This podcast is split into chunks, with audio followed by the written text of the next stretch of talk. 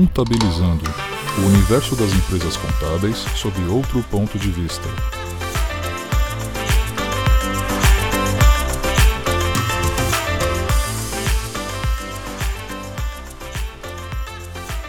Bom dia, boa tarde, boa noite. Está começando mais um Contabilizando. Meu nome é Alex Nunes e neste programa irei abordar um tema que tira o sono de qualquer empresário, principalmente o empresário contábil. Inadimplência e como se estruturar melhor para diminuí-la. Hoje o programa será em um formato um pouco diferente, pois não teremos nenhum convidado, mas nem por isso deixarei de abordar estratégias e técnicas reais, pois são usadas aqui na empresa. Só que agora você deve estar se perguntando como isso me qualifica para poder falar sobre esse assunto. Simples. Aqui nós utilizamos o mesmo sistema financeiro de faturamento que os nossos clientes contadores. Também temos inadimplentes e, por conta do nosso suporte técnico, estamos sempre em contato com as dores dos clientes. A diferença é que conseguimos manter a inadimplência controlada e dentro de um limite aceitável. Só que cada empresa precisa encontrar esse limite aceitável para conseguir saber como controlar. Mas independente de qual sistema você use na sua contabilidade, tudo que eu disser aqui pode ser aplicado na sua empresa. Os sistemas são fundamentais, pois eles vão automatizar todas as nossas estratégias, dando o suporte necessário para cuidarmos dos casos mais delicados com maior atenção. Então, vamos começar pela organização. Por incrível que pareça, conhecemos casos de empresas que não conseguem nem bater o caixa. Só que isso é o básico para você conseguir saber qual é o seu limite aceitável que falei anteriormente.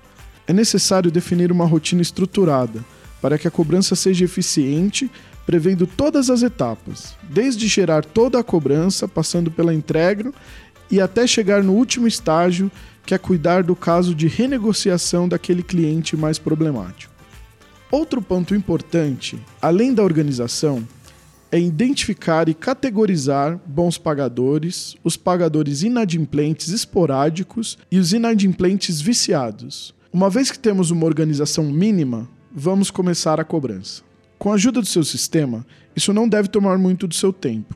Para ser mais exato, dois dias e apenas um colaborador são suficientes um dia para gerar toda a cobrança, com emissão de boletos, notas fiscais e faturas com relação de débitos. Já o outro dia é para disponibilizar toda a cobrança para os seus clientes. Agora é a hora de fazer uma coisa muito importante que muita gente deixa passar batido: monitorar a entrega dessa cobrança. Garantir que seu cliente recebeu. Muitos clientes viram inadimplentes esporádicos apenas por não receberem a cobrança. Os sistemas hoje em dia permitem saber quem acessou a cobrança ou não. Então, se sua empresa tiver uma política de monitoramento e contato, seu colaborador, percebendo que o cliente ainda não acessou a cobrança, que já está perto de vencer, ele pode entrar em contato com o cliente questionando se ele teve algum problema para acessar essa cobrança. E que, se for o caso, ele pode enviar novamente por algum outro meio alternativo. Se o cliente não tiver problema nenhum, no mínimo, ele vai estar informado que a cobrança já está disponível. Apenas com essa simples intervenção, você pode evitar uma inadimplência esporádica. Agora que já garantimos que todo mundo recebeu a cobrança, é hora de fazer a conciliação. E essa conciliação deve ser diária.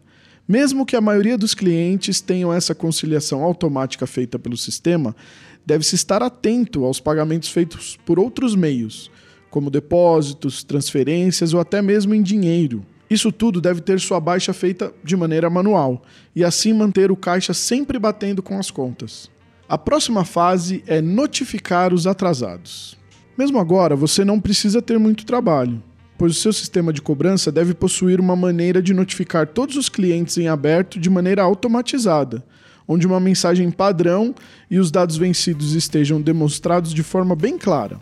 Outra coisa importante da organização é ter uma regra de inadimplência. Com quanto tempo de débito o seu cliente terá restrições na sua prestação de serviços? Isso também deve estar claro nessa notificação dos atrasados. Tudo de acordo com o contrato de prestação de serviços acordado com o seu cliente. Com esse novo contato, com certeza a maioria dos atrasados esporádicos entrarão em contato para quitar os débitos ou pelo menos tentar uma renegociação o que nos leva ao próximo fator de planejamento. é preciso ter uma estratégia bem definida de renegociação. Não se pode deixar simplesmente os honorários pelos quais a sua empresa já trabalhou para lá. Mesmo que o cliente esteja sofrendo as restrições da regra de inadimplência, às vezes ele continua inadimplente. Nesse caso, é necessário um contato ativo. Aí você pode propor a renegociação. Esta é mais uma chance de converter o inadimplente em cliente regular novamente. E se nada disso tiver efeito, então finalmente chegamos ao momento de considerar o cancelamento de prestação de serviço para esse cliente. Pois daqui para frente, esse cliente será apenas prejuízo para sua empresa. E se chegar nesse ponto, continue cobrando o que lhe é devido, afinal de contas, você fez a sua parte. Com todas essas etapas trabalhadas de forma organizada, você vai perceber ao longo dos meses que sua inadimplência vai ter uma média, se todo o seu financeiro estiver organizado, você vai conseguir identificar o seu limite aceitável. Pode parecer simples, mas você sabe o quanto de imposto que sua empresa pagou sem receber pelo serviço prestado? Afinal de contas, você também emite nota fiscal. Vamos fazer uma estimativa. Imagine uma empresa contábil com 200 clientes e honorário médio de 700 reais. Se tiver uma inadimplência de 10% na sua carteira de clientes, além de não receber os 14 mil reais mensais pelos quais trabalhou, perde pagando do próprio bolso R$ 2.240 por mês, com imposto se tiver uma alíquota de 16% no seu regime tributário. Se esse cenário for constante, durante o ano são R$ 26.880 indo pelo ralo em notas fiscais emitidas. Isso sem falar em taxas bancárias e outros fatores que estão no automático e nem nos damos conta. Outro ralo que ninguém percebe são as taxas bancárias com os boletos. Dependendo do seu banco, o boleto do seu inadimplente vai ficando lá e tendo cobrança de taxa de custódia. Se você cancelar o boleto, também pode ter essa taxa.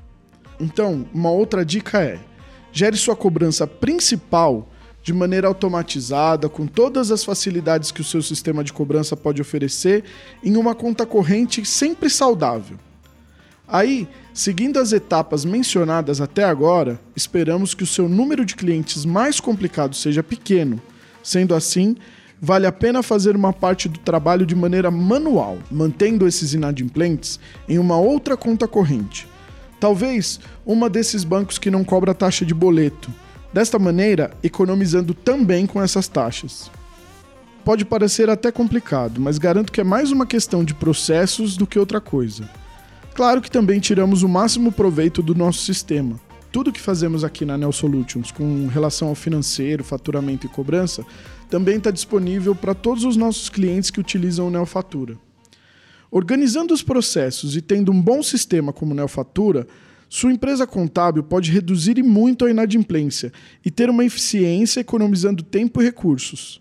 Se você for aqui de São Paulo, capital, estiver interessado em participar de um workshop presencial gratuito, com tudo que a gente abordou aqui, envie um e-mail demonstrando seu interesse para contato@contabilizando.net e nós retornaremos informando a data do workshop. É isso aí, pessoal.